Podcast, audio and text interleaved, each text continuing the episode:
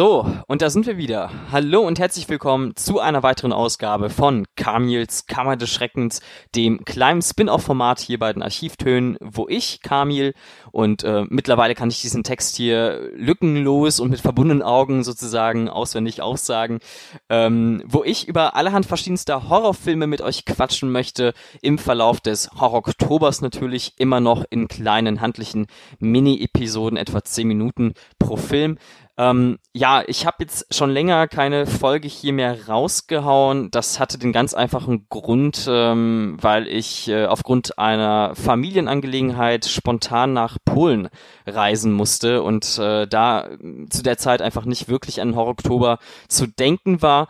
Ähm, dafür kann es jetzt dann hoffentlich wieder mit doppelter Power sozusagen weitergehen. Ich äh, bin zwar hier weiterhin noch in Polen, aber mittlerweile sind da wieder Kapazitäten frei. Ich habe hier äh, mein Studio quasi mitgenommen, was vorher nur aus meinem Schreibtisch bestand und meinem Laptop.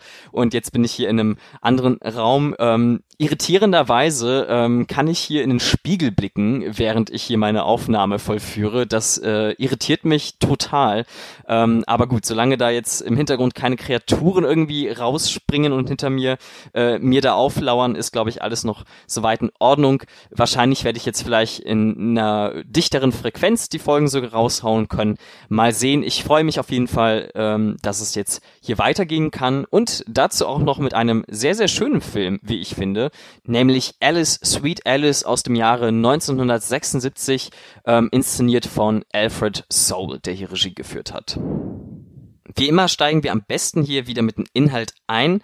Und äh, natürlich geht es um Alice, klar. ähm, wie soll es dann auch anders sein, wenn die schon zweimal im Titel sogar vorkommt?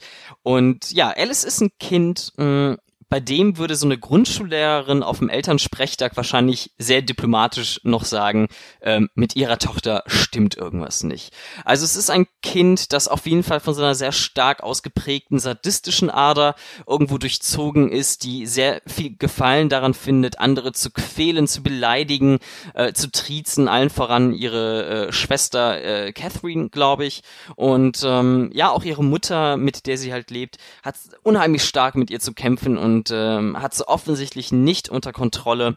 Ähm, interessanterweise äh, finde ich auch das Aussehen von dieser Alice sehr, sehr spannend gewissermaßen, denn ähm, sie wird hier gespielt von Paula Shepard, aber ihr Gesicht hat mich unheimlich an das von Elle Fanning erinnert. Also die Hauptdarstellerin beispielsweise aus äh, The Neon Demon, die da ja auch so eine Rolle hatte, wo man ähm, ihr aus diesem Gesicht nur sehr wenig ablesen konnte, wo es natürlich dahinter offensichtlich immer wieder rotierte, aber sie so unnahbar wirkte, so ein Schleier des Mysteriösen irgendwo auf, auf ihr lag. Und das ähm, ist hier bei dieser Alice genauso aufgeladen, fand ich, was sehr, was sehr, sehr spannend war und dem Film auch sehr zuträglich war für mich persönlich in dem Moment. Ähm, aber gut, wie geht es weiter? Also irgendwann findet diese Geschichte natürlich ihr erstes großes Opfer und zwar ausgerechnet in äh, der Schwester von Alice, die ähm, auch noch dazu an ihrer Erstkommunion ermordet wird, brutalst ermordet wird.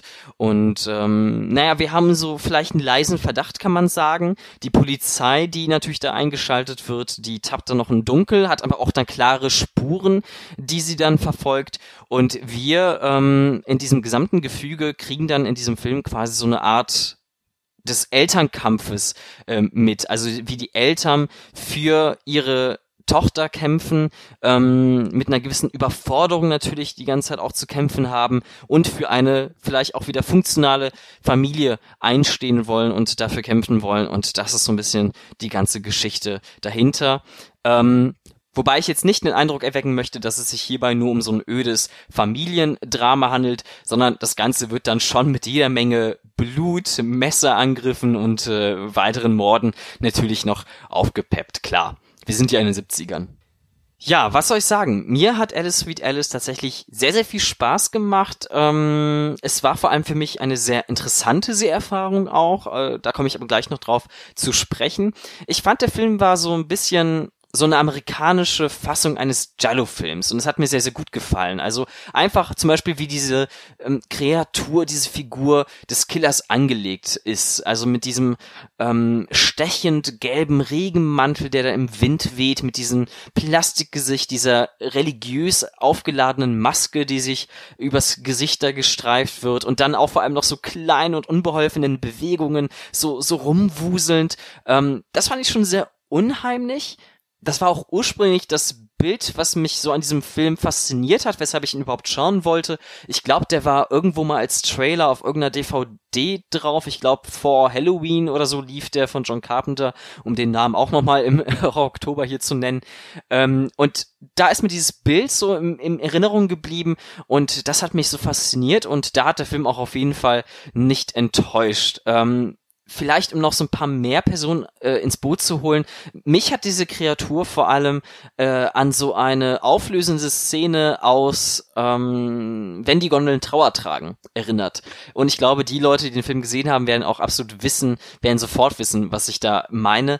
Ähm, so in diese Richtung geht es. Außerdem ist der Film so einfach wahnsinnig fiebrig aufgeladen. Also es wirkt sehr psychedelisch, es gibt viele Close-ups, die Kamera ist sehr dicht an den ähm, Gesichtern der Leute dran, die vor allem auch dann mitten in die Kamera reinsprechen und direkt quasi in uns hineinsehen äh, von oben herab. Also das, das wirkt tatsächlich ein bisschen äh, äh ja hitzig und vor allem auch wahnsinnig religiös äh, aufgeladen, fast schon äh, unangenehm religiös aufgeladen, aber ähm, ohne da jetzt zu viel zu verraten, auch sehr bewusst. Also das ähm, fällt, glaube ich, sehr stark auf, soll aber auch genauso wirken, wie es hier eben den Eindruck auch auf uns macht. Vielleicht sprechen wir aber noch einmal äh, über das natürlich Schönste, was dieser Film zu bieten hat, eben diese äh, wundervoll blutigen Messerangriffsszenen. nee, eigentlich wollte ich nur noch mal darauf zu sprechen kommen, ähm, weil äh, diese Szenen mich doch sehr an äh, Hitchcocks Psycho erinnert haben. Also auch in der Art und Weise, wie diese Angriffe geschnitten wurden, aber vor allem eben auch aufgrund der Musik, die dabei im Hintergrund läuft, die nämlich sehr frappierend an das Titelthema aus Psycho erinnert. Und ähm, naja, ich dachte schon so ein bisschen während des Schauens, dass ich dann äh, mit dieser Beobachtung hier so im Podcast glänzen könnte, dass ich dann hier das dann quasi in mühevoller, ähm, grundierter, filmwissenschaftlicher äh, Analyse dann hier herausgearbeitet hätte. Und was macht der Film dann? Naja, er bringt dann einfach ganz plump so ein Filmplakat von Psycho, das irgendwo im, im Hintergrund dann hängt. Und äh, da dachte ich so, na, okay, na gut. Damit kann ich dann vielleicht nicht mehr wirklich glänzen, aber ähm, naja, diese Beobachtung soll jetzt trotzdem nochmal äh, hier mitgeteilt sein.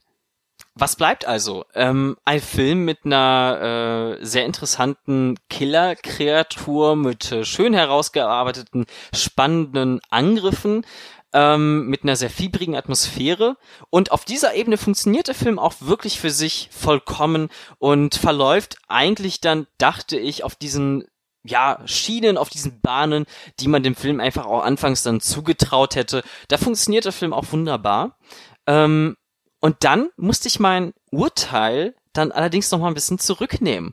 Denn der Film macht mit seinem Ende oder im letzten Drittel, sage ich mal, dann etwas, was ich so nicht vorhergesehen hätte. Also es gibt dann wirklich so ein paar Wendungen, die diesen gesamten Film einem nochmal überdenken lassen.